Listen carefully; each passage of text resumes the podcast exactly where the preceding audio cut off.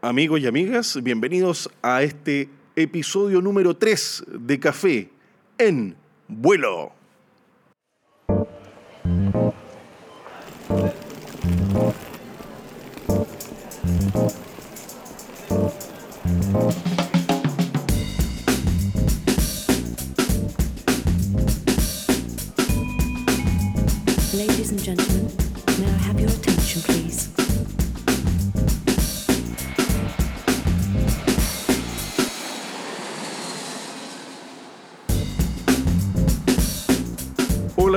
Amigos, bienvenidos nuevamente.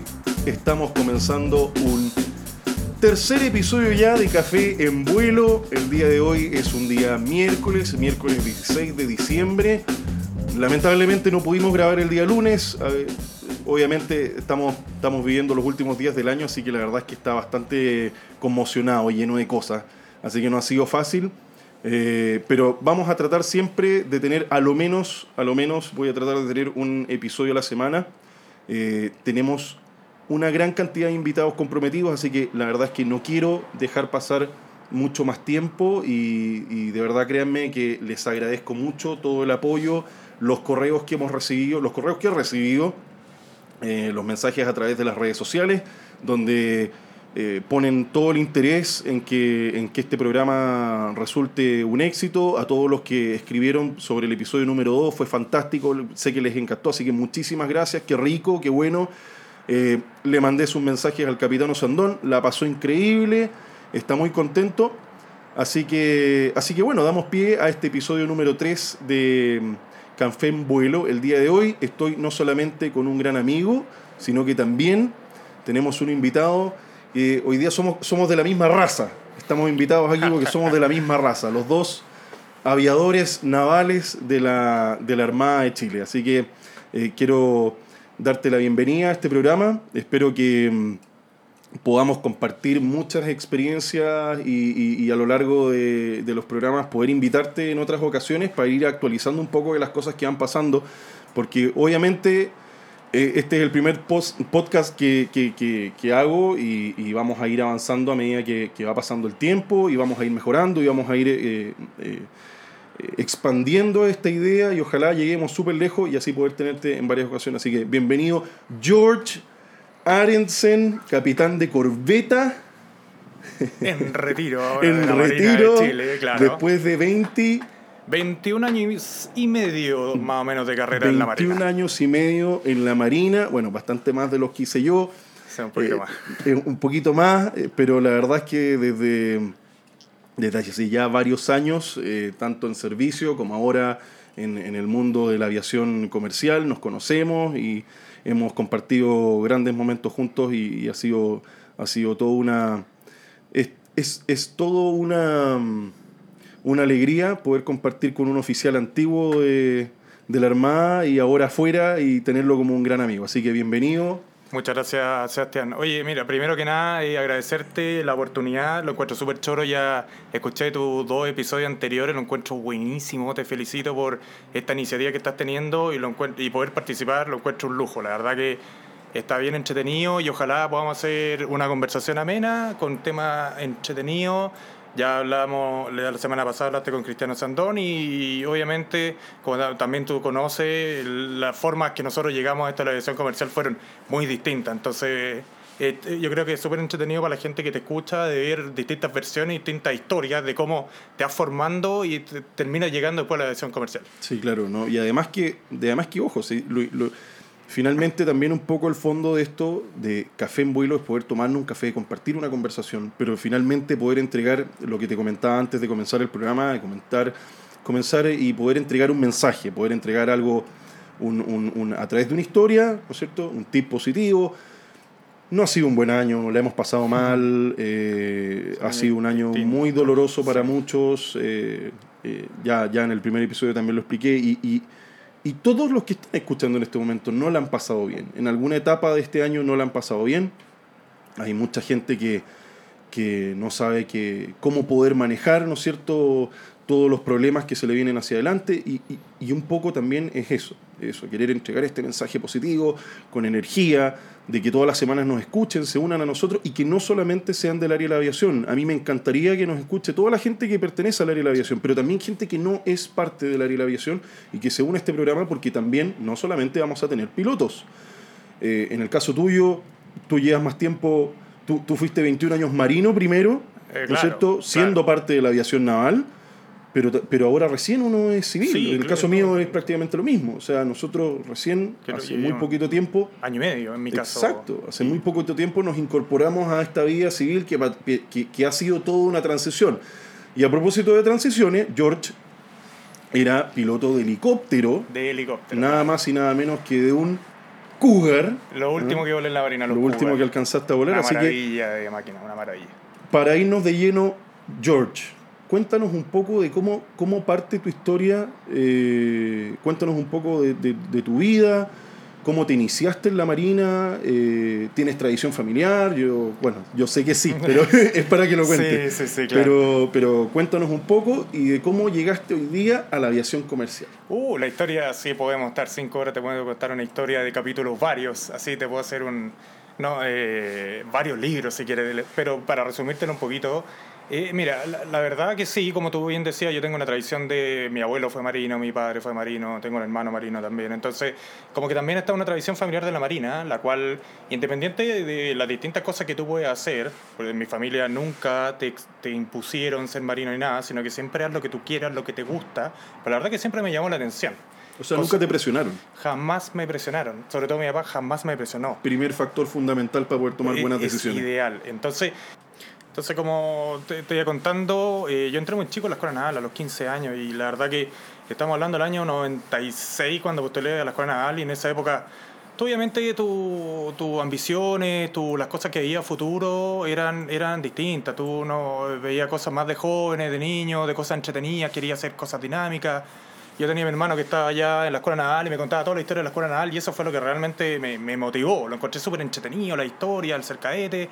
Y la verdad que eso me llevó a postular más allá de pensar de que, qué iba a hacer a futuro, qué especialidad iba a tener, cuál iba a ser mi proyección de carrera. La verdad Claro, que porque en el fondo, y finalmente, y para que nos entiendan, el caso, de repente uno se podría cuestionar, porque como aviación, como piloto, pero la Claro, marina, entonces tiende a confundir. Eh, eh, es fácil confundirse con esto, pero efectivamente uno después de varios años va a llegar a la aviación Que naval. claro, claro, es decir, no es inmediato, como puede, porque la, la Fuerza Aérea prácticamente total ligado al vuelo, porque pasa mucho toda tu carrera inmediatamente, pero y en la, Marina- misma escuela de aviación te enseñan a volar y uno egresa Claro, tú eres- sabiendo volar. Tú eres piloto como cadete. Es decir, en la Marina, que es lo mismo que te pasó a ti, Sebastián, eh, tú haces carrera de marino. Tú sales de la escuela naval y pasas a ser marino y haces tu carrera de marino normal y después, después dentro de tu especialidad, eh, te vas a hacer avión naval.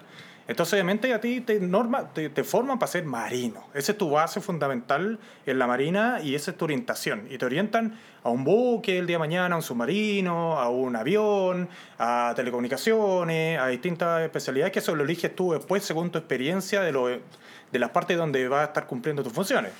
Entonces, en mi, en mi caso particular, como te contaba, los cuatro años de escuela, y la verdad que a mí, ¿qué me gusta la escuela? Mira, y es súper raro lo que te voy a decir. La infantería de marina. Eh, Era, era, me encantaba. Ya, pero a todos nos marina. gustaba la infantería Era- de era- marina, claro, porque todos porque- en algún minuto, entre primero y segundo año, queríamos ser, porque veíamos a los cosacos de verde y lo Era- encontrábamos choro, porque de tercero o cuarto año se veían choros los más antiguos de la escuela, Eh, Claro. y uno los veía de verde y uno pensaba que esta era la mejor especialidad de la vida. Y era, claro, y uno como era chico, entonces tú ves esto que te llama la atención, porque son los comandos, los que andan en el paracaídas y todo, y tú estás buscando una aventura, porque la verdad que uno no se mete a una institución castrense a buscar una carrera plana, sino que tú estás buscando una, una aventura, la verdad, quieres hacer una cuestión entretenida. Entonces, Haz de claro, tu vida una Haz aventura. de tu vida una aventura, que son los eslogan de que, en mi caso fue acepta el desafío. Que esa fue- Acepta el desafío. y que la verdad, eh, uno acepta un verdadero desafío, es súper entretenido. Entonces, ¿qué es lo que pasa? Que, eh, bueno, la infantería, y después tú vas madurando un poco las cosas. Entonces vas conociendo el sistema, vas conociendo un poquito más lo que vendría siendo eh, lo que es la marina, vas conoci- ya viendo una cuestión. Entonces, la infantería marina, de las fuerzas especiales, los usos tácticos, y eso me llamaba. Bueno, pero uno eso lo ve en la escuela, de cadete y te vas formando, después te vas por el área Ya. Después egresé, buque Escuela Esmeralda, viaje por el Pacífico, maravilloso, muy lindo, conocí una, una experiencia maravillosa. Y posteriormente después me fui a Chiloé. A una patrullera, que me fue el segundo comandante de una patrullera con 20 años de segundo comandante. Una patrullera que obviamente no es una... Pero al final estás cumpliendo funciones de mando segundo comandante de una unidad a tus 20 años. Entonces, aquí voy con esto, que rápidamente el sistema, no el sistema, sino que la institución te hace madurar en ciertas cosas, te da responsabilidades grandes siendo muy chico. Y te pone un desafío tremendo. Sí. Un desafío, si tú claro. lo piensas, eh, uno, uno a los 15, bueno, yo entré a los 16, pero tú a los Ah, 15, que básicamente lo mismo, uno entra a este desafío, a esta escuela eh, formadora.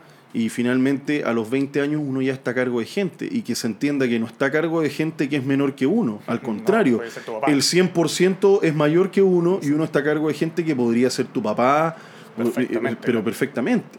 Entonces, claro, entonces, y, y después, como te contaba, ese año, después el otro año asumí de comandante, es decir, ten- era mando a flote, tal cual, con las mismas prerrogativas, obligaciones, deberes y obligaciones de un comandante, un buque, la escuadra, un buque grande.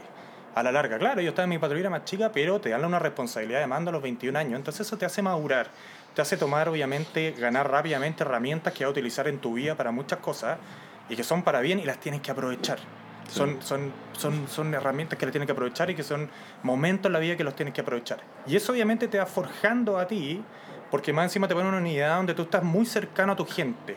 Estás muy cercano a ellos, tú haces mucha actividad con ellos, comes con ellos, estás junto, estás en la maniobra. Bueno, si finalmente viven, es que te lo digo porque eh, eh, coincidentemente yo tuve la misma experiencia. O sea, yo me bajé de la Esmeralda, para que los auditores sepan, todos los alumnos que egresan de la escuela naval tienen eh, el pase para el crucero de instrucción, que finalmente es otro año más de educación. Está considerado nuestro año de, de- de- de Politécnico. Entonces, uno se va en la Esmeralda, se va a recorrer el mundo y uno eh, llega un momento en que te dan tu destinación, uno llega a Chile y parte. Y a mí me tocó ser segundo comandante de una patrullera también igual que tú, Ah, pero a mí me tocó en una maravillosa ciudad del norte que se llama Caldera. maravillosa ciudad, realmente, realmente bonito, me, me- llevé bonito, recuerdos increíbles de ese lugar. Entonces, claro, llegas y estás a cargo de gente, te ves enfrentado a una situación de entradita, de entradita Claro. a tu carrera con un golpe donde toda la gente te queda mirando y bueno, ¿y qué vamos a hacer? Claro, y tú te quedas con las clases que te dieron en la escuela naval de mando, de orientación profesional, que te educan como, como ser oficial de marina el día de mañana. Entonces eso es lo que te da la escuela naval, pero te, te llega este desafío que de repente estás enfrentado solo, son dos oficiales que tienen un año de diferencia, que son los únicos dos oficiales con sargentos, oficiales, que tienen mucha experiencia, ya muchos años de marina, entonces ahí ya parte tu, tu roce con el, no el recurso humano, porque suena como muy frío decirlo así, pero el roce con la gente, el roce con la interacción, el roce con cómo hacer que esta máquina funcione aceitada y fluya. Entonces, y depende mucho de ti. Entonces tú tienes que sacar, y ahí tienes que aprender de, de repente cómo yo gestiono a mi gente, cómo Claro. yo convenzo a mi gente, cómo hago que mi gente me siga. Entonces, son cosas que hay que ir madurando. Y que te crea, que te crea, que finalmente Claro, qué herramientas vas a utilizar, eh, como por ejemplo mirar a los ojos cuando uno le está hablando a una persona y que esa persona te crea, oye, está hablando el teniente, está hablando el, el capitán, el comandante y, y hoy día, en este caso, en el caso tuyo, el, el- el primer oficial, bueno, eh, lo que está diciendo tiene, tiene, este hombre tiene su carácter y tiene credibilidad y se ganó la autoridad. ¿no es cierto? Claro, porque a la larga, independiente a ti, te dan un título que te entregue la marina que te dice, bueno, este es tu puesto, este es tu, tu- te dan una función de mando. El mando es fácil mandar, eh, pero obviamente tu gente te tiene que seguir. Entonces tú tienes que tener un comportamiento tal de que sea un balance correcto, de no entrar en una cuestión de que sea el rol y la actitud, que a mí me encanta. Por ejemplo, el rol, la actitud, más que nada, la actitud, tú- y, y uno lo va madurando mucho más, el rol, el rol somos todos iguales, somos todos importantes, todos cumplimos una función en pos de un, un objetivo que nos va a servir a todos y que va a engrandecer tanto a ti en la forma personal, como a tu empresa, como a tu institución, lo que sea. Pero el rol va a estar de que obviamente todos sepamos cuál es nuestro puesto, cuál es nuestro deber, cuál es nuestra obligación, qué cosas tenemos que hacer. Entonces, si tú puedes amalgamar bien esas cosas y conjugar bien todo este sistema y que funcione, el después realmente puedes hacer, hacer cosas muy buenas y, y- y más que nada hacer una función súper importante, lo vas a pasar bien y vas a disfrutar tu trabajo, que es lo más importante, Y, y- en el fondo el mensaje de esto es que tú lo puedes aplicar en cualquier parte. en cualquier parte. Que esto no, no es que somos militares, no, No, es que no, son para nada, marinos, para nada, para es que es- eso es lo que tiene que quedar como mensaje importante. Uno uno puede ser líder en la Marina, uno puede ser líder en el trabajo, en, un, en un- en un, eh, puesto administrativo de cualquier tipo, es primero ser un, un ser humano, ¿no es cierto?, que entiende, que entiende qué es lo que está pasando a su alrededor, que logra ser empático, que logra tener eh, la, la cercanía con su gente, estar con, con las personas que tiene a su lado, entender que uno tiene un puesto, ¿no es cierto?, pero que ese puesto o esa potestad finalmente no significa que eh, tenga que ser un or- tenga que tener ese orden jerárquico también para poder liderar. Claro. Al contrario, yo puedo ser un líder hacia abajo, puedo ser un líder hacia, el- hacia mis compañeros de curso, o hacia mis más colegas de trabajo o hacia mi jefe. Claro, es decir, es como se dice el dicho de repente que te toca que uno ocupa los hombros tu grado generalmente y dice, "Co- ¿cómo, cómo tú vas a mandar? Con esto, indicando obviamente tu grado, que es la forma como jerárquica, cero empatía, de tal manera Y que es lo más fácil. Que es lo más fácil, que dice, yo soy el jefe, yo doy una orden y me cumplen. Eso no sirve. Y eso lo van madurando, porque de repente cuando uno es chico te enseñan una estructura tal que uno obviamente después te- te- te- con tu experiencia te vas, dando, te vas dando cuenta que no es así. Y realmente tiene que, tú tratas con seres humanos, tratas con personas que tienen sus problemas, tienen sus virtudes, tienen sus capacidades, tienen sus falencias, tienen todo, tienen una familia detrás, tienen su historia. Entonces es un cúmulo de cosas de que tú tienes que juntar y alinearlas de tal manera de que esta cuestión eh, ande bien, ande Exacto. bien y, y- y- y dar la confianza más que nada. Que nada más, bueno, te haber pasado a ti también, nada más agradable cuando se acercaba a alguien que tú puedes haber sido el comandante o el jefe, pero se acercara Sí, pasó un auto. Sí. Pero- Está un amigo que, un amigo que le gusta correr acá al lado. Así que ya eh, no pasa de nuevo que está metiendo ruido. Ya, el. No, más que nada orientado a, a que tengan la confianza de ellos abrirse y decirte las cosas. Es decir, el- en forma humana, en forma personal. En decir, ¿sabe qué? Tengo un problema. Entonces ahí tú te, das, te vas dando cuenta de que estás haciendo bien tu trabajo. No porque él te va a traer un problema, sino que él tiene la confianza. Él confía en su equipo, él confía en su jefe, él confía, no, y no se trata el jefe, sino que en todo, es decir, dice, yo tengo un problema o, o tengo una felicidad y lo quiero compartir. Entonces esa cosa de ya el roce humano, el roce persona, esa cuestión realmente eh, te, te forma una base gigante y súper sólida para después hacer lo que quieras. Es decir, después cu- cuando a él le dice, ¿sabes qué tenemos que hacer? No sé, estamos con mal tiempo, estamos navegando con mal tiempo, y dice, vamos, y te das cuenta que dice, vamos. Entonces están contigo. Entonces te das cuenta que están contigo, pero no porque tú le estás diciendo, porque lo estés mandando, sino que creen en ti y te siguen. Y eso es tremendamente es- importante claro. para todo tipo de trabajo. Insisto con esto, o sea, Sí. eh, apliquémoslo, apliquémoslo en la vida diaria, con, con- con nuestros amigos, con, nuestra, con en, en nuestros puestos de trabajo, la familia con la familia, etcétera. O sea, ser cercano es un factor fundamental para, para poder, bueno, primero obviamente ser un líder hacia uno mismo, ¿no es cierto? Hacia la persona natural, y después para poder eh, ejercer liderazgo hacia su, hacia su digamos, hacia sus pares o en, en- en distintos ámbitos de, de- de la vida, en sus escalas laborales, etcétera, como sea. Pero, pero es aplicable a todo. Sí, por supuesto. Y, y- y por eso hoy día tú lo estás aplicando ya siendo civil en el día a día en tu trabajo. En el fondo ese es el mensaje, eso es lo que, Sí, eso por es lo que voy. Eh, y, y siguiendo, siguiendo con tu historia, porque finalmente Oye, sí. nos damos vuelta con, nos damos Esto- vuelta con esto del liderazgo que es, es tremendamente Eso, eh, interesante eh, y es lo que queremos conversar. Es lo que queremos conversar, porque eh, el, el mensaje y, y- y lo que uno quiere tratar de, de dejar es, eh, es que uno, uno puede ser su propio líder. Por supuesto. ¿ya? Y es lo que vamos a ir dejando a lo largo de, de estos episodios y, y es, lo que, es, lo que, es lo que quiero, es lo que queremos, todos. Así que, eh, ¿cómo, ¿cómo seguiste? Finalmente te embarcaste, estuviste en un periodo de embarco, cumpliste con tus áreas de embarco como marino, que lo mínimo es dos al principio, ¿no es cierto? Como Claro. subteniente, a veces resulta un tercero. Y, y después, ¿cómo En- llegaste a la en- aviación en en por lo mismo, en mi caso, como te decía, estuve embarcado en esta patrullera en el sur de Chile, maravillosa experiencia. Y ahí tengo mucha historia y la verdad que lo que más me gustó, yendo un poquito al lado humano, es por ejemplo rondas médicas. Así, caso particular que tenía que navegar de Quellón con, los con dentistas, con doctores, que los sacabas de Quellón y a Sainío, que está al sur de la isla de Chiloé, que no hay acceso por tierra. Exacto. Y realmente llegabas y la gente tenía una posta que con suerte tenía un paramédico y era gente. Y cada vez que íbamos para allá, como o habían gente, mujer embarazada, tenías que traer mujer embarazada o niño enfermo y te volvías con 8 o 9 personas de vuelta con la ronda médica y tú te das cuenta y era súper satisfactorio decir, oye, estamos aquí, no en el fin del mundo, porque tampoco está lejos Chiloé, pero realmente uno parte conociendo la realidad de los Y este es mi distintos aporte. lugares. Y este es mi aporte. Y, y es un aporte y es súper gratificante que tú dices, pucha, estoy haciendo una labor que es súper importante. Y no, y no estamos hablando de Marina de Guerra, ni- Exacto. no, es una labor de, de- de apoyo humanitario, apoyo a la comunidad que es gigante. Sí. Rescates que también me tocaron hacer, cosas, y- son de todo. Es decir, desde llevar la banda de Puerto Cisne a no sé, porque no tenían cómo llegar.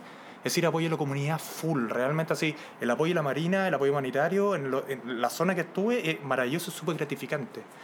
Te lo agradecían o no te lo agradecían, pero da lo mismo. La verdad que es para uno. sí. Es para uno. Cuando realmente eso te llena. Mira, yo, y, y- y- y tratando de, de- de cerrarte un poco el, el tema con eso, yo creo que iba- es, eh, en algún minuto vamos a quedar al debe con un episodio que sea que explique un poco respecto a eso. Eh, lamentablemente, los medios de comunicación son los que expresan lo que, lo que hacen ciertas instituciones y finalmente no muestran ciertas realidades. Claro. Y lo que viviste tú, lo que me tocó vivir a mí también en mi experiencia, en algún minuto lo voy a contar, pero eh, la, la Marina, la Marina, la Marina de Guerra, que uno dice Marina de Guerra, que se prepara para que... Sí, pero uno de los grandes pilares fundamentales de la Marina es el desarrollo país. Sí, Y nosotros estamos en la ronda, en la Marina están las rondas médicas, la Marina está en la señalización de, de- de balizas a lo largo de todo, de todo el, el, el país, está en, eh, en apoyo a catástrofe, estuvo, estuvo en el incendio de Valparaíso, estuvo en el... En el Está en todos lados. O sea,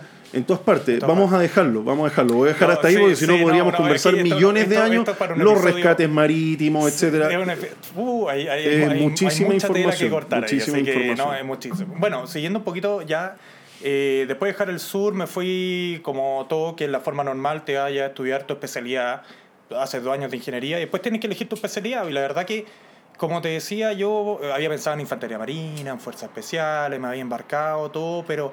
De repente me partió llamando la atención esto de la aviación, cómo será, qué entretenido. Yo en la familia, nadie de aviación, nunca, no tengo ni tradición de nadie, la verdad. Y la verdad que dije, me llamó la atención. Dije, postulemos, vamos. Bueno, hacemos- hicimos la postulación, quedamos y me tocó particularmente en el primer curso conjunto que se hizo en la Fuerza Aérea, que participó el Ejército, la Marina la Fuerza Aérea la parte de instrucción, que fue cuando partió todo este tema conjunto, que del Ministerio de Defensa en esos años y todo eso. Entonces eh, fue un desafío súper entretenido porque en un curso, en una institución que no era la Marina, que era la Fuerza Aérea, los mejores recuerdos, la verdad que la instrucción fue súper buena, súper profesional, eh, como nos formaron como piloto muy bien. Y eh, después de eso volví y éramos dos, en caso especial que era el primer curso, nos mandaron a dos alumnos de la Marina. ¿Y ¿Cuántos eran en total? Éramos, éramos 12 y salimos 5. La tasa estuvo... De los, estuvo- cin- y, de los, y de los cinco, solo dos salieron de este curso conjunto.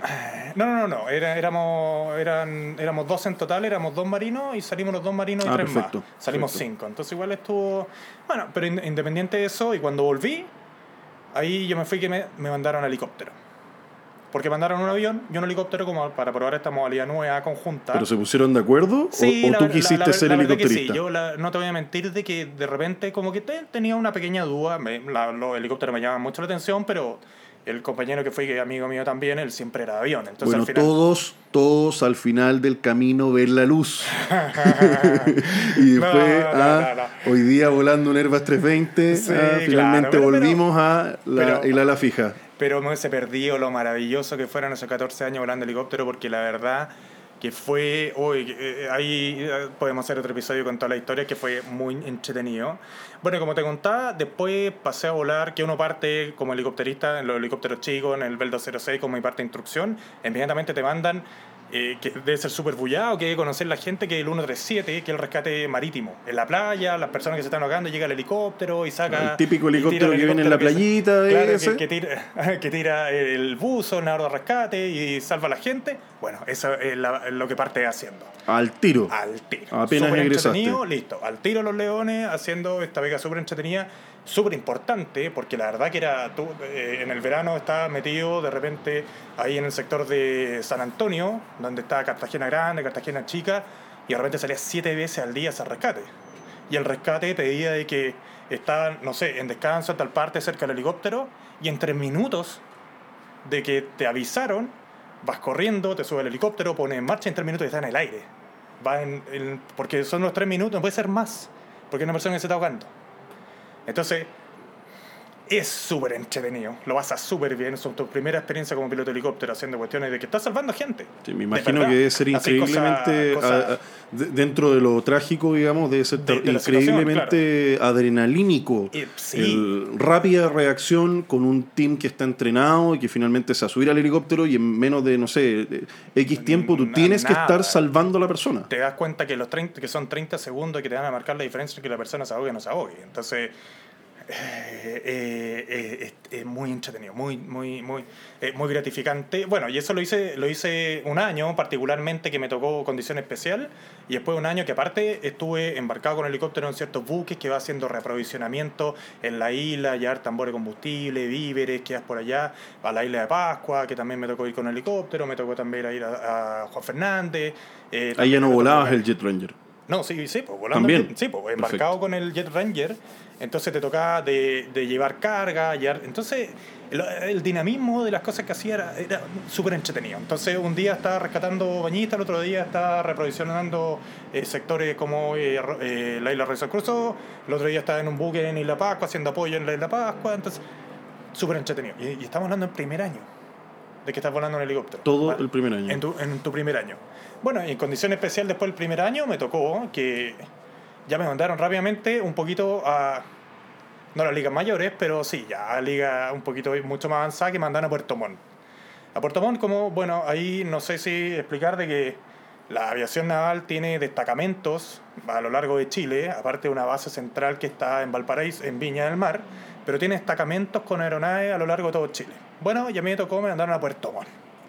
Y en ese entonces tenía Puerto Montt, había llegado hace poco el Dolphin, más conocido como el AS-365, N2 en ese caso, y que, bueno, para la gente que lo conozca, que era el que salía en Baywatch. Que cuando me preguntan, oye, ¿cuál es el helicóptero? Es el que sale en Baywatch. El rojito de rescate, Claro. Mitch Buchanan, y salía el de la Coast Guard. Ya, ese es el helicóptero.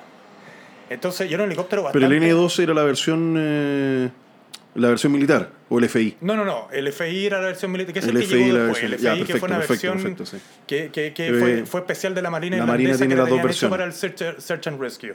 Pero N2 eran helicópteros que eran civiles que pues se, se, se, se amoldaron lo que eran los, los requerimientos de la, de la Marina, y, pero era un helicóptero que ya era, era ya avanzado. Es decir, pasamos de tres instrumentos que tenía un Bell 206, que fue el primer helicóptero que volé, y, en el, y a lo largo de un año ya me pasaron a que era para Y no pasaste a Volco. no, o sea, pasaste no, no, directo. Pasé directo a- al Dolphin, que para mí era el transbordador espacial. Pues está lleno de cosas y decía, ah, listo.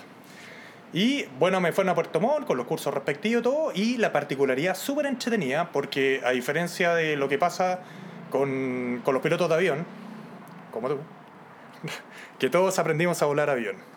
¿Ya? Entonces, como todos aprendimos, eh, nuestro primer año fue en avión y después yo me, pasé, me especialicé en la rotatoria y lo, se fueron a, a multimotor los de aviones, que es la forma normal que se hace. Exacto. Yo sé volar avión. Entonces los destacamentos generalmente mandaban helicópteristas y los chequeaban aparte del helicóptero que estaba ahí, en, el, en ese entonces el Charlie 337, conocido que el, como el Chupisopla, que el, el, de, el de empuje y tracción, que de repente lo pueden conocer, que El sale famoso Sky que Master. sale el Sky Master, que sale en la película Bat 62, si no me equivoco, que es de. Jim Hackman con Danny Glover en Vietnam. Correcto, en Vietnam. Sobre- y es el mismo avión, entonces ahí se de lo hecho, hasta reconocer. podría ser el mismo porque Y- Yo creo que puede ser el mismo. hay como dos a ti muestran- que, claro, que participaron. Muestran el panel y el mismo. Era El mismo. Era, el mismo. Entonces, eh, eh, son buenas esas indicaciones porque de repente uno dice cuál es, cuál es aeronave y de repente, ah, ese, ya, listo. Bueno, y ahí era, era súper entretenido porque estuve tres años en Puerto Montt y un día volaba helicóptero, al otro día volaba avión, entonces tenía ese dinamismo, lo mejor de los dos mundos, entonces era maravilloso. Aparte que Puerto Montt fue una escuela de vuelo en sí, que es el descueve, porque te- hay de todo. En Puerto Montt, eh, mal tiempo, lluvia, se te cierra, neblina. eh, como escuela para el piloto, buenísimo. Fueron tres años, la verdad que profesionales, súper gratificantes. Aparte que, bueno, vamos a hablar en otro caso de lo que ahí sí que hubo mucho rescate, mucha operación, eh, mucha experiencia, mucho eh, de, de- de ese estilo de cosas. ¿Ya? Entonces, pues, de Puerto Montt, ya cuando tres años, que ya era como suficiente, ya uno tiene que obviamente ir haciendo otras cosas, tuve la suerte maravillosa de que me fuera notificado de irme a intercambio a Argentina, a volar helicópteros a la Armada Argentina. Un año que fue muy entretenido, la verdad hice muy buenos amigos en la Armada Argentina, muy profesionales todos ellos, volé el Fennec, El Fennec. que vendría siendo el 355, el Curiel, para que lo, si alguien lo quiere googlear o algo, y una aeronave muy, muy versátil, muy entretenido, operar en las cubiertas de vuelo de la Armada Argentina, y aparte la experiencia humana, familiar, bueno, yo estaba soltero en ese entonces, bueno, sigo soltero, pero... no, no, no, no, justifiquemos. Sigue soltero, hasta entonces. hasta hoy día. por, todo- por- por todos lados. Entonces, el, y fue una experiencia súper gratificante, porque la verdad que independiente de que te manden a volar helicóptero, no te, no te mandan a eso. Te mandan a ser amigos, te mandan a ser eh, eh, como nexos con, con los oficiales, nexos con la gente, que, eh, y eso te sirve mucho también. La, la otra realidad es para, para tú, obviamente, puntos de comparación para bien. Exacto, Y sí. amoldar un poquito también la forma de, de, de las cosas que tú como las haces. De cómo tú interactúas con tu propia gente, con tus propias personas, con tu propia institución, la gente de tu institución, porque conociste una realidad que es totalmente distinta a la que tienes tú, en, en todo ámbito. Entonces eso ayuda mucho, que de repente uno dice que la gente que tiene mundo, que hablan de la gente, no, no me, no me considero una gente que tiene mundo, pero ayuda al conocer otras realidades para realmente tener- ser crítico en tu realidad y saber bien cómo, cómo actuar, cómo es las cosas. De repente ver que algo que puede ser tan malo no es tan malo, porque mira, eh, en otros Mira lugares cómo pasan están acá. cosas. Sí, entonces eso ayuda mucho, ayuda mucho a conocer otras realidades. Entonces, desde, desde hablar con la gente en la calle, de, de cualquier cosa, desde la gente, de que la persona que estaba riendo, del estacionador, del que te estaciona el auto, de, de repente un cruce de palabras y de repente, y eso es tan enriquecedor porque, porque te, te da mucha más información. Y es tan mucha- fácil. Y es tan fácil. Y desde una cuestión que es súper, súper, desde dar el buenos días, el gracias, el cómo está, el buenas tardes, y, y agradece. Es decir, que- que- que, eh, como decía una vez que se lo escuché a la Pilar Sordo y que por ella misma después lo apliqué, el guardia que está en la entrada de Almacenes París, que nadie lo pesca. Le dices buenos días y te da una sonrisa así como que, bueno, alguien me vio, no soy un fantasma. Entonces, son, son, son, son vivencias que te marcan y te, te van amoldando de formas que con cosas tan chiquititas puedes hacerle el día a la gente.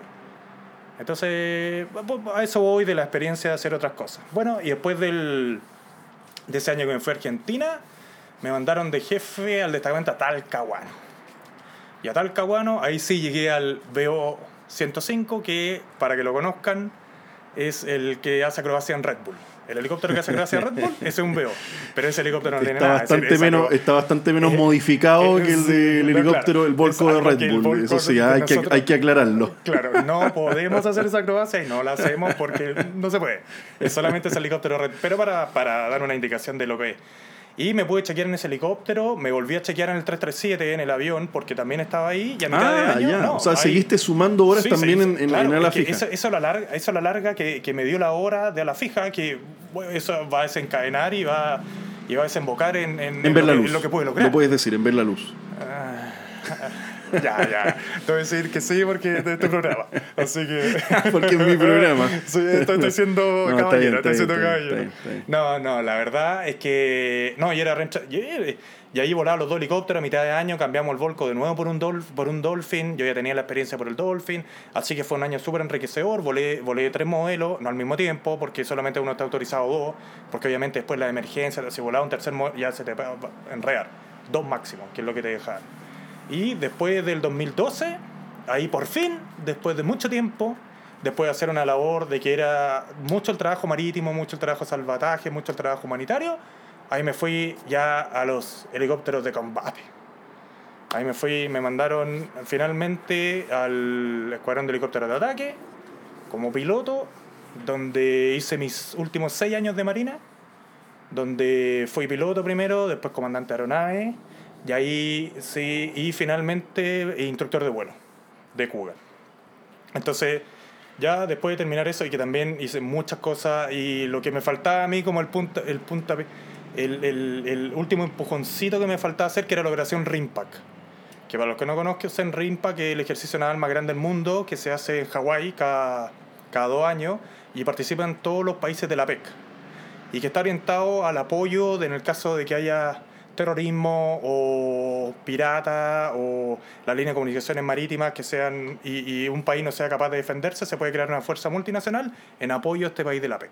Sí. Y es un, y es un ejercicio maravilloso Eh, que a. Hawái operas con todos los medios de, de lo que vendría siendo Estados Unidos, Australia, con Japón. Eh, eran 65 países y cu- 35 unidades portaaviones, submarinos, aviones de todo tipo. Sí, ahí eso le iba a decir a los que nos están escuchando, si les interesa de repente esto, busquen, busquen el ejercicio Ringpack porque de partida el host de todo esto es Estados Unidos y se hace en, en, en Hawái, donde llegan muchísimas unidades navales, eh, se hace una gran cantidad de ejercicio a nivel mundial y Chile participa. Y Chile participa. Tremendamente importante. No, y, y a destacar de que... Y destacado eh, más encima. Y, y- y destacar de que el Ring Pack que me tocó ir fue la primera vez porque se hacen, se hacen tres componentes, que es la componente marítima, aérea y terrestre. Y generalmente siempre lo tenían eh, ya eh, países que tenían un desarrollo y también una administración y una, y una forma de hacer este ejercicio que tenían ya la experiencia, Australia, Japón, ya países más grandes y que tenían mucho más experiencia. Y el año pasado fue por primera vez que Chile estuvo a cargo, Chile, con marinos de, nuestra institución, de la parte marítima. Es decir, estaba a cargo de todos los buques, todo el ejercicio marítimo. El comandante era un chileno. El comandante de la fuerza. El comandante de la fuerza. Entonces, eso fue un hito súper importante y te demuestra el profesionalismo, la capacidad y también cómo ven los otros países a la propia Marina. Y más que la Marina, la forma de los chilenos. Es decir, los chilenos nos toman en serio. Decir, no somos así, ah, no, ustedes que están por ahí, no, que los vemos así como, ah, po-". no, no, no, para nada. La verdad que, y son cosas que enaltecen, no solamente a la Marina, sino que al país, a la institución y a, y todo. Entonces, es un orgullo, es motivo de orgullo. Entonces eso es lo que me faltaba, porque aparte que operé muchas cosas en los Cougar, al norte, al sur, anduve en todos lados, volando, en todo, eh, era como que lo que me faltaba, era no me podía ir sin hacer eso. Y ahora, eh, si vamos al lado de que, de que por qué me fui, la verdad que eh, es, a ver cómo, cómo lo puedo plasmar de buena manera.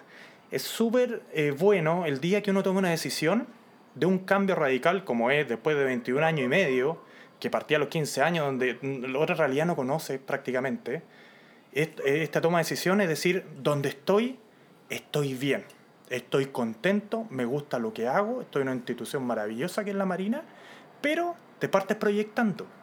Dices que quiero a futuro. ¿Cómo me veo en 10 años más? ¿Cómo me veo en 15 años más? Es decir, yo ahora tengo 39 años. Entre los 15 años tenía casi 22 años Marina y una carrera normal de un oficial de Marina dura 30 años. Entonces no me quedan 20 años más en la Marina, ni me quedan 30 años, no, 8, 7, 10. Y es muy poco, yo no hice 8 años, pero a los Sí, 47... so- sobre todo con el dinamismo que has tenido durante toda tu carrera. O sea, no Claro. querías dejar eso tampoco de lado. No, por- Este- ese dinamismo de seguir haciendo cosas, de seguir eh, teniendo distintas. que tu día a día sea diferente, tener distintas actividades, poder tener opciones diferentes, etcétera. Por supuesto, entonces siempre fue muy dinámico todo. Entonces tú pasas a la carre- en la carrera, vas partiendo, vas llegando un límite de donde obviamente ya tienes que pasar a partes de mando, mando grande, donde ya la- el trabajo se vuelve más administrativo, ya sales como el área operativa, ya sales como el área de vuelo. Entonces ya tienes que irte a la parte administrativa, mando, de ya, ya tomar lugares importantes por tu grado, por tu experiencia y todo, donde ya partes mandando en otros ámbitos. Pero la verdad que, que yo siempre lo que le digo y siempre me han preguntado es decir, trata siempre, trata siempre de ojalá trabajar en lo que te gusta. Trata de hacer lo que te gusta. No hagas cosas porque, ah, tengo que hacer esto para llegar a este camino, entonces lo paso tan mal tanto tiempo para tratar de llegar a un, a un, a un objetivo X. Y de repente tomo un camino que no me gusta, que me desagrada, pero dice, bueno, lo tengo que hacer. Si se puede evitar, si realmente puedes hacer algo que realmente te gusta y vivir de eso, y no pensando solamente en una parte monetaria, sino que una parte de pe- personal y motivacional, Exacto. es maravilloso. Y de seguir Entonces, haciendo lo que te gusta finalmente. sí. Exacta- Es que ahí, por eso, uno analiza en el caso tuyo, de tu vida, que tú partiste como cadete en la escuela naval, después te fuiste al sur, después te, que estuviste eh, a cargo de una, de una lancha patrullera, después te fuiste a la aviación naval, participaste de los rescates, después te tocó Argentina, después terminaste en el escuadrón de ataque, después te fuiste a RIMPAC, etc. O sea, ahí es donde esto uno finalmente lo tienes que, uno lo traspola a, a una vida civil o una vida cualquiera, en el camino de la vida, en el camino de la vida donde uno vuelve, y ahí podríamos ponerle como el, el- el toque el toque del aviador, podríamos decirle, porque en el fondo vuelves a lo más básico donde dices, ¿quién soy yo? ¿Dónde estoy? ¿Y hacia ¿Y dónde a dónde voy? quiero ir? Claro. ¿Quién soy yo? ¿Dónde estoy? ¿Dónde estoy parado en este mundo? ¿Dónde estoy parado hoy día? ¿Qué es lo que estoy haciendo? ¿Y cuáles son mis intenciones? ¿Cuáles son mis objetivos? Y es eso lo que nosotros tenemos que ir cuestionándonos finalmente. O sea, es normal y está completamente bien que el camino que tú te propusiste cuando tenías 15 años no sea el mismo que te estás proponiendo hoy día con 39 Claramente. eh, eh, tenías 15 años y querías entrar a la escuela naval. Hoy día tienes 39 y eres parte de una línea aérea. Sí, claro. Y, y- y vuela. eh, Entonces, y no, no eh, volver a lo básico y analizarlo y, darse su tiempo y tener e- ese, ese, ese análisis de, a ver, pero para, si esto lo puedo hacer, está bien pensar así. Está muy bien. Está muy bien. Está muy bien. Y todas las por eso- personas que se están preguntando hoy día, en- en- en- que nos están escuchando, y dicen, chuta, pero no, es que en realidad este trabajo no me gusta, o, o ha ido variando a lo largo de la vida y en realidad no, no quisiera cambiar hacia acá. Bueno, ¿quién soy? ¿Dónde estoy? y a dónde quiero ir, claro. Que es lo que, lo que hablábamos de... Entonces yo me paro hoy día y, y es, y, y- y si escuchan los que están pensando en, eh, parte de aviación y todo eso, la, la aviación comercial, yo, si yo te digo el día que partí volando Cougar, si yo estaba pensando en la aviación comercial, no, para nada. Nada. Yo te digo así, partí pensando en la aviación comercial hace tres años atrás. Para nada, porque estaba muy bien. Yo estaba en una institución maravillosa, tenía un trabajo el después, me iba muy bien, lo pasaba bien, eh, eh, era muy gratificante. Entonces, esta cuestión de la aviación comercial, pero claro, pero después partes viendo tu proyección de carrera, cuánto te queda de tiempo y lo que te gusta realmente, tu pasión, que es volar, que se- finalmente se transformó mi pasión en volar. Entonces dice, dices, mira, y ahora hablando esto del 337, ahora tengo una horita de avión y dije, a ver, veamos qué pasa con esto. Ya, ya creo que tengo 21 años de marina, ya estoy bien, más 21 años de marina eh, bastante. Entonces, a ver, veamos si esto resulta. Y también tener el- la pachorra y, el, y las ganas de tirarse a la piscina. Porque eh, si tú me preguntas, uno de los grandes miedos que he tenido en la vida fue irme a la marina. Pues fue súper difícil. Tomar la Completamente decisión de acuerdo. Fue súper difícil. Completamente Porque de acuerdo, Estás tan bien y estás en un núcleo de amigos, de compañeros de trabajo, una institución de que te cuida, de que lo has pasado muy bien y que es maravillosa y has tenido una carrera pero súper gratificante y tu vida ha sido súper gratificante en lo profesional y te para el día de hoy y mires para atrás y no te arrepientes absolutamente de nada de lo que has hecho, es da miedo. Y es súper difícil tirarte a la piscina, como se dice. Entonces, de repente, y uno que, es, que trata de buscar que por lo menos la piscina tenga algo de agua. Entonces, ya cuando llega esa decisión, que ahí es súper importante tu familia, súper importante tu amigo, porque de repente uno dice, claro, la decisión es mía, pero el apoyo, el apoyo incondicional que pueden dar tu papá, el apoyo incondicional que te pueden dar tu hermano, el apoyo incondicional que te pueden dar tus amigos, donde te dicen, de repente necesitas ese empujecito que te dicen, dale, juégatela, vamos. Y necesitas eso, de repente, nada más. El empujoncito y te la juegas, sale en un mundo que era súper así extraño, porque yo creo que te haber pasado lo mismo desde el punto que uno parte sacando las licencias, licencia de piloto comercial, de, de vuelo por instrumento, y uno lo ve con un mundo tan así oscuro, lejano, donde dice, oh, esto es... Y después te das cuenta que no, que tu experiencia de vuelo, que todo, te lo hace súper fácil, no fácil, dinámico, porque tienes que estudiar harto.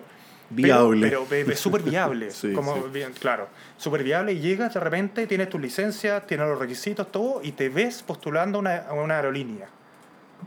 Y uno dice, así como, wow, wow, ¿quién, en un año atrás nunca pensé estar acá. Un año, eh, un año atrás estaba, tenía aprensiones, de repente tenía un subgrado de miedo, de hacer, y de repente estás postulando a una aerolínea. Y con todos tus requisitos, y tú dices, wow, es decir, se puede, perfectamente se puede. Yo estoy hablando de alguien que, pues, 800 horas de avión, no tengo 4.000 horas de avión y todo.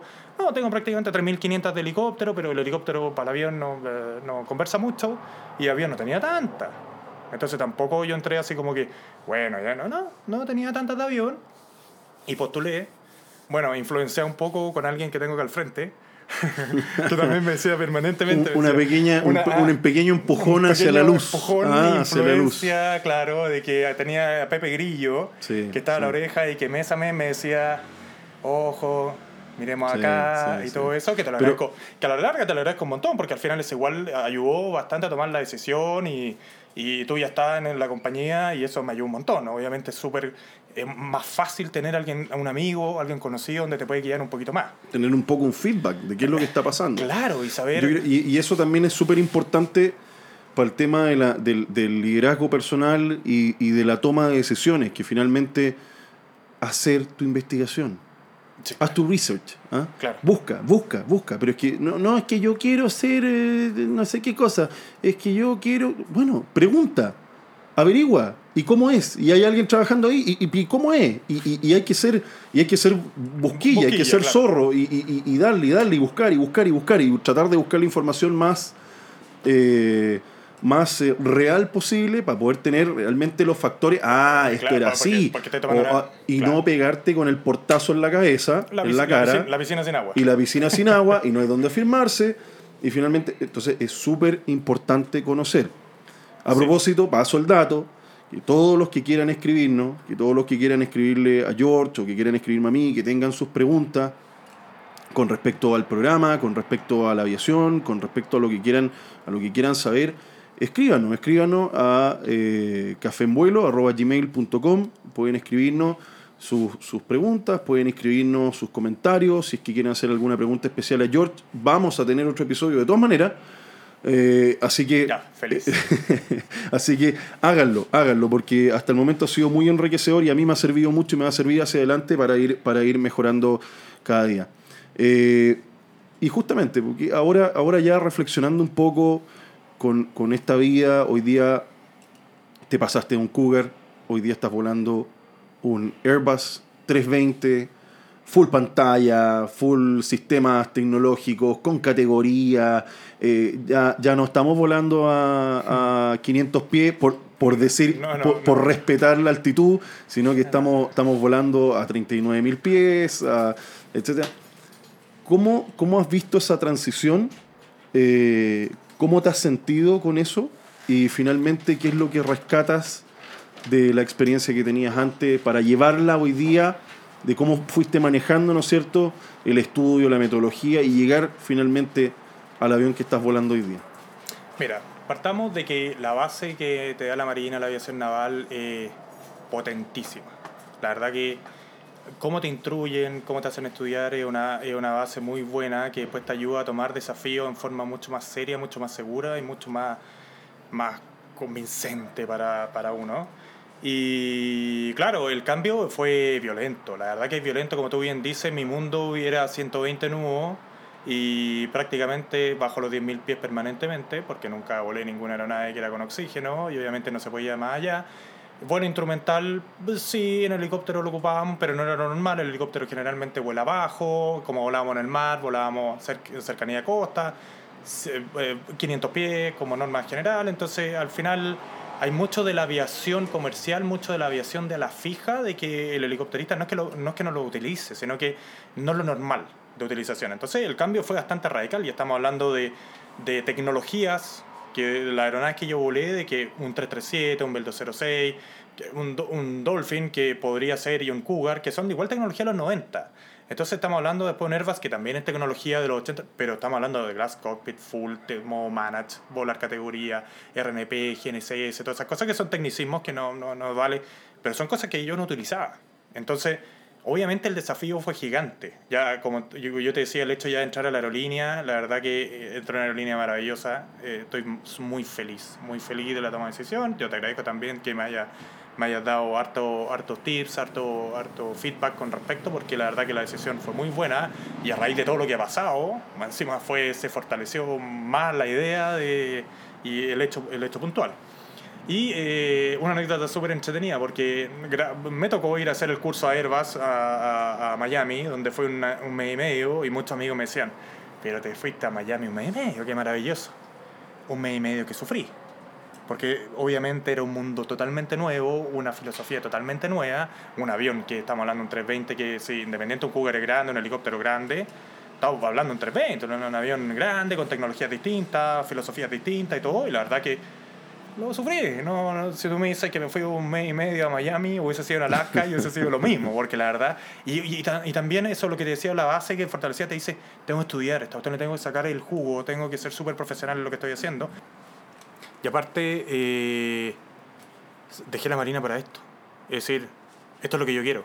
Esto es lo que me encanta, esto es lo que me tiene motivado y esto es lo que ojalá lo pueda hacer. Por eso te digo, es decir, tengo 39 años, quizás a los 45 años te digo otra cosa, a los 50 años te digo otra cosa. Por eso uno se va reconfigurando permanentemente y de repente va variando las cosas que uno quiere hacer. Si lo importante dentro de lo que se puede, las posibilidades de todo ámbito, en lo familiar, personal, en lo económico, en lo laboral, lo que tú, hacer siempre lo que te gusta. Ojalá. Yo puedo decir con mucha suerte y con mucha felicidad de que he hecho lo que me gusta. En, en- hasta, hasta el día de hoy y creo que lo voy a poder seguir haciendo. Y ese es como el llamado de, de, de lo que tú quieres re- eh, reforzar.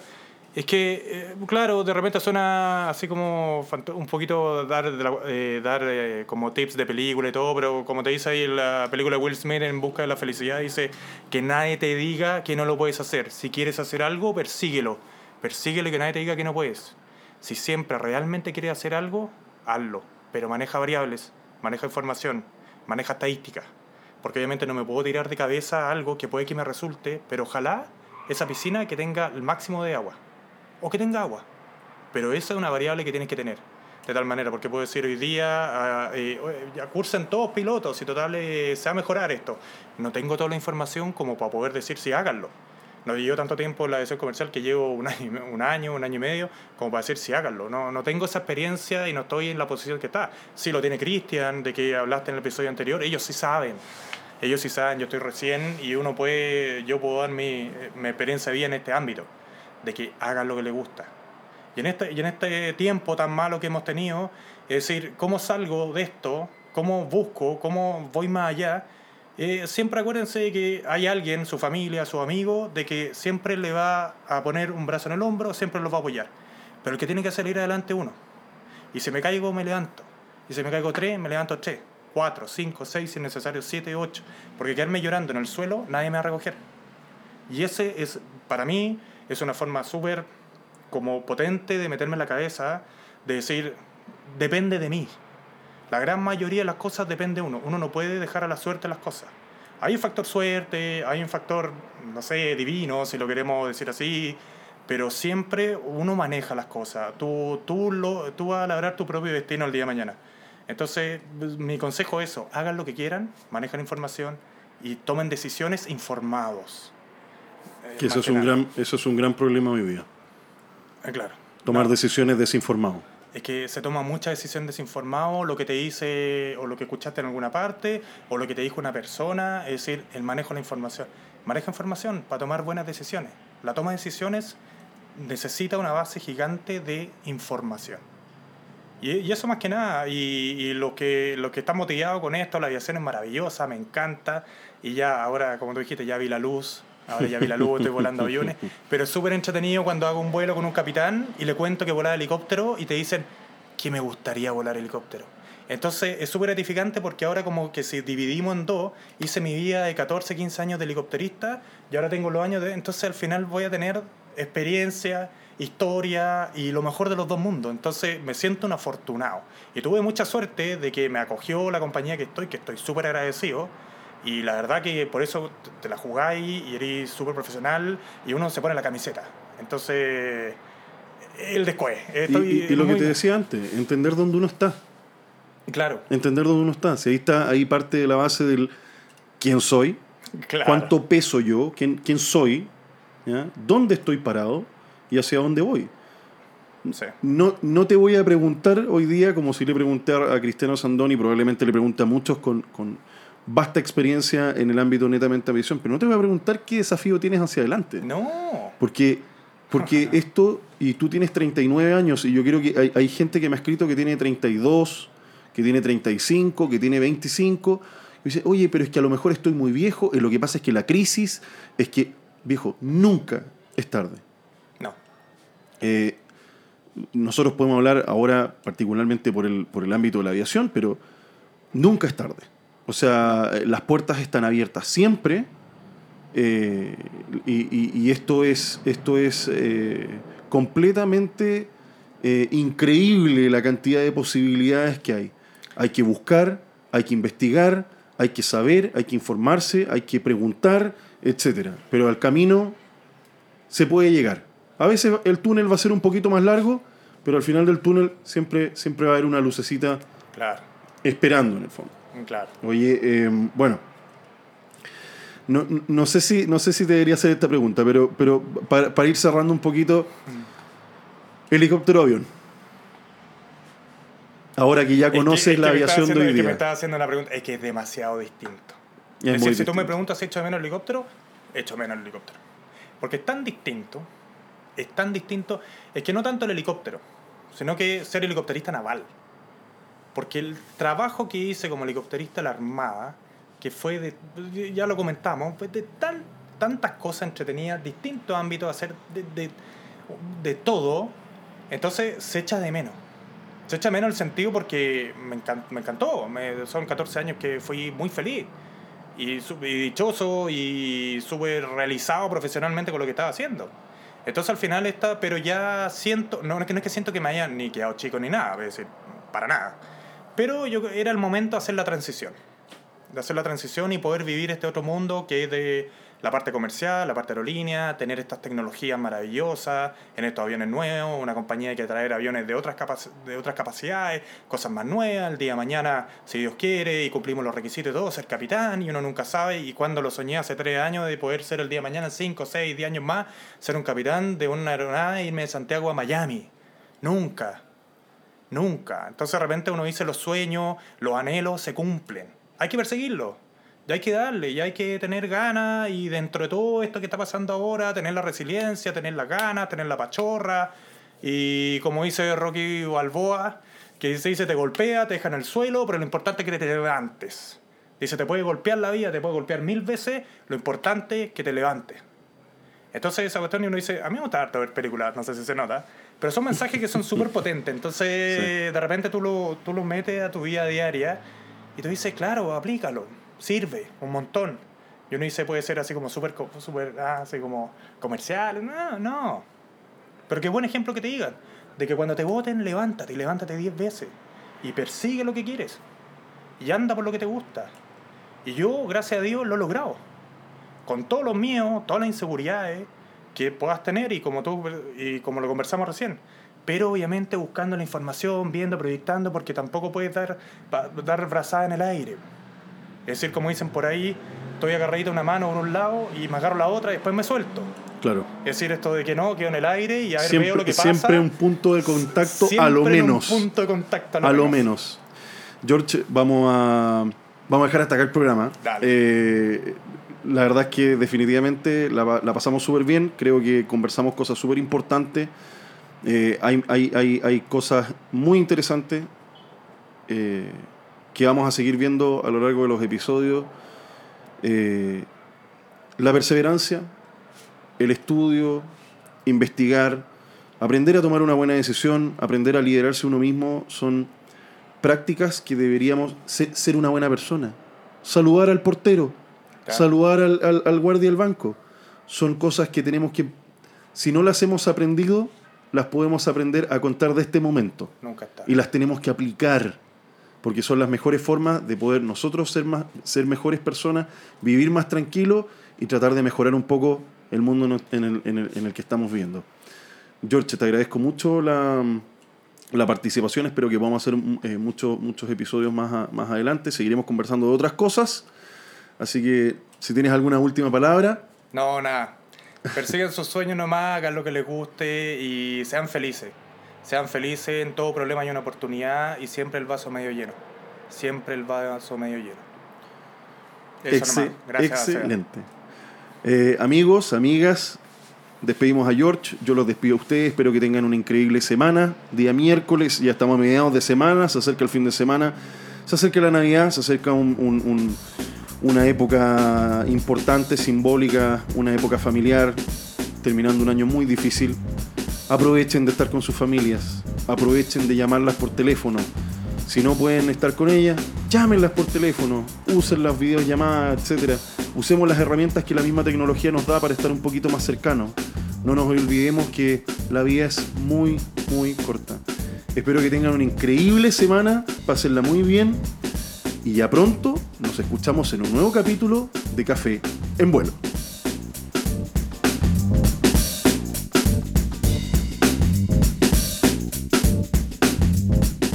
Si te gustó este programa, suscríbete ahora a nuestro podcast. Acompáñame cada semana en un nuevo episodio de Café en Vuelo, siempre en la compañía de algún invitado con quien iniciaremos un vuelo a lo largo de nuevas ideas, experiencias, historias y mucho más. Por supuesto, también puedes seguirnos a través de nuestras redes sociales en nuestro Instagram oficial Café en Vuelo. Nos escuchamos en un próximo episodio. ¡Chao!